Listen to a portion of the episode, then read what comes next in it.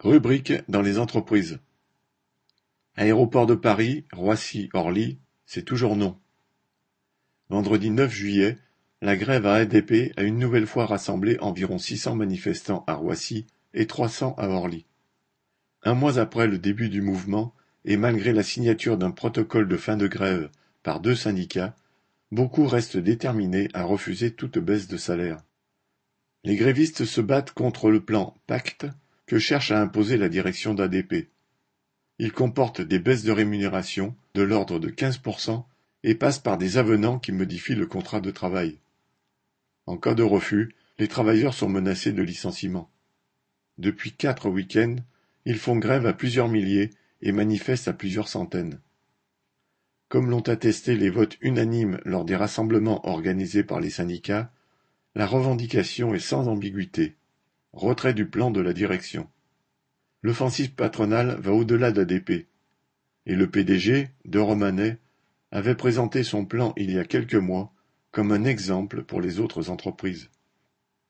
Si la remise en cause des contrats de travail passe facilement, cela peut en inspirer d'autres. Les grévistes n'en sont que plus déterminés. En face, le recours au bâton contre la grève va crescendo. Les 2 et 3 juillet, la police avait déjà encerclé les manifestants, les avait verbalisés un par un pour non-respect des règles de distance sanitaire, et un gréviste avait été mis en garde à vue. Le 9, à Roissy, ils ont eu droit au gaz lacrymogène et aux coups de matraque. À Orly, la police a mis en garde à vue, en tant que meneurs, entre guillemets, les dirigeants de la CGT, de l'UNSA et de la CFE-CGC.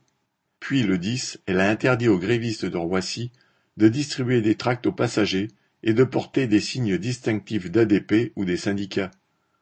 Autant de mesures répressives qui s'en prennent au droit de grève et qui montrent que la direction craint la mobilisation. Les grévistes d'ADP de Roissy se sont adressés aux travailleurs des autres entreprises de l'aéroport pour les informer et les appeler à les rejoindre. Ils ont pu vérifier que leur mouvement est très populaire. Dans de nombreuses entreprises, les patrons s'attaquent au salaire.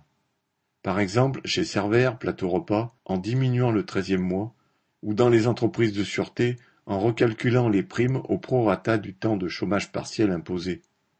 Alors, certains grévistes affirment qu'il faut aller vers une lutte à l'échelle de l'aéroport.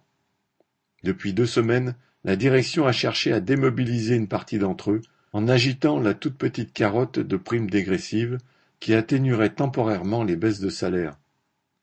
Si le 13 juillet, deux syndicats ont signé un protocole de fin de grève, ces miettes sont rejetées par une grande partie des grévistes, et cela ne change rien au fond.